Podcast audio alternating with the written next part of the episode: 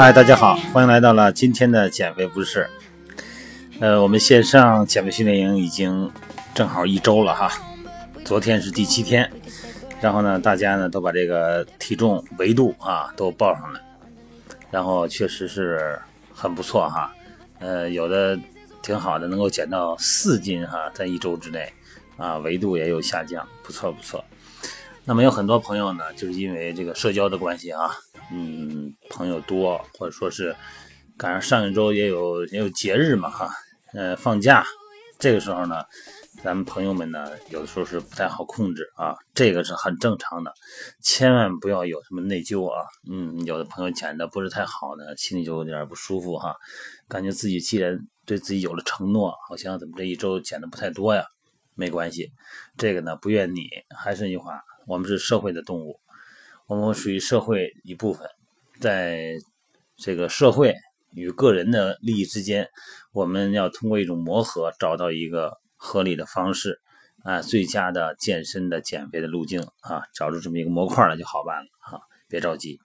好，今天我们说的话题呢，主要是我们几位朋友去问我这个以前都练瑜伽，那现在呢？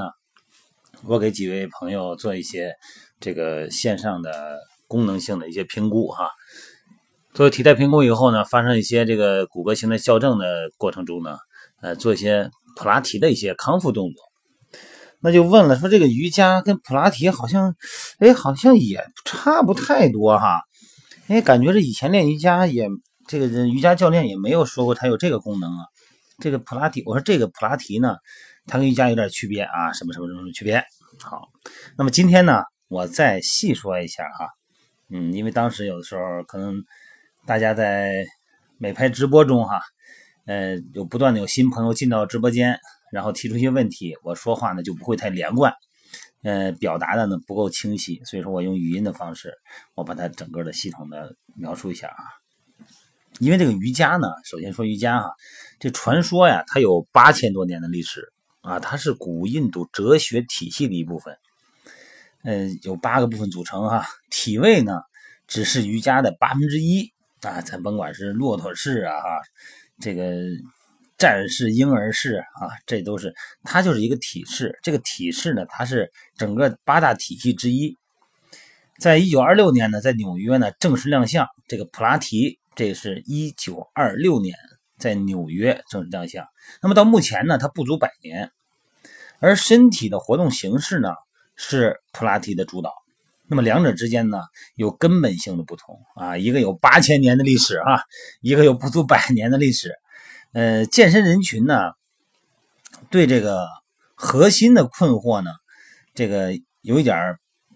瑜伽跟普拉提感觉有点掺和，是吧？哎，好像也都练核心部位啊，都是光着脚站在垫子上，都是徒手，也不用什么器械啊。呃，也会用点瑜伽球。那么通过不同的体位对身体得到锻炼。那么普拉提的电性运动呢，和瑜伽的区别呢？这么简单描述一下吧。这个瑜伽呀，就好比是跳民族舞；这个普拉提呢，就好比是跳芭蕾舞。哎，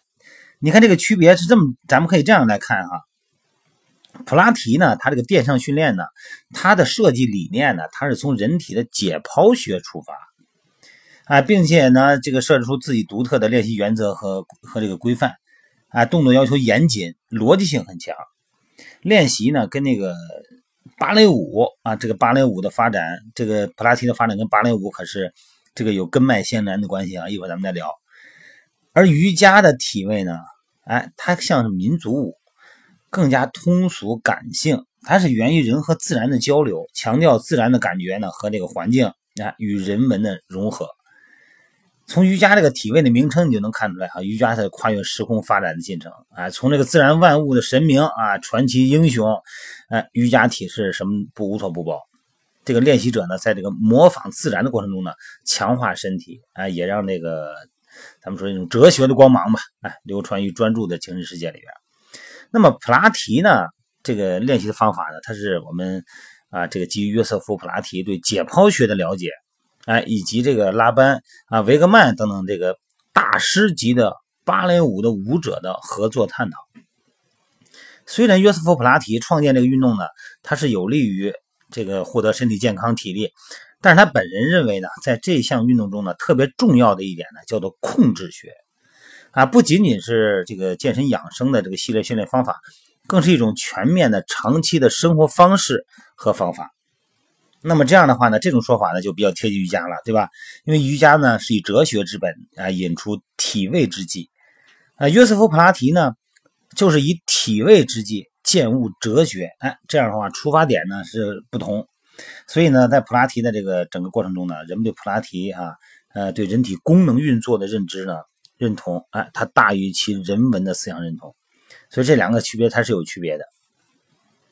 你看这普拉提呢。它因为它是基于解剖学的理念啊，它更容易被现代人接受啊。你看这个，但是瑜伽呢，它是一种心理心态。瑜伽练习以后呢，最明显的效果就是心情变好了，哎，压力缓解。那么普拉提练习以后呢，是明显的感觉腹部收紧了，腰背挺直了，哎，一个是形体方面的，一个心理方面的。这普拉提呢，的重点啊，集中在肌肉的等长和等张收缩上，同时呢，强调向心和离心收缩。在这个整个的这个原则下啊，强调稳定肌训练啊，核心训练。那么瑜伽体位的练习呢，在全面性的原则下，也是强调稳定肌的训练。哎，这个但是瑜伽体位练习的重点呢，呃，跟那个普拉提相比呢，更倾向于肌肉的伸展以及等长离心收缩。因为传统瑜伽体位练习呢，要求注意力放在身心的感受上。啊，学会和身体对话，学会审视内心世界，是吧？呃，借此呢，减少心神不宁、患得患失。那么，对于一般的练习来说呢，别说这个弄得很清楚了，就是身体当下哪一部分在动，都是呃不可能太明白的。所以说，练习中呢，对这种自知的这个培养最有效的方法呢，是分解细节，啊，放慢动作，并且呢，以静态的伸展为主导的瑜伽伸展动作呢。它这个消耗时间是在所难免的。你看，很多咱们上健身房看人上瑜伽课，好像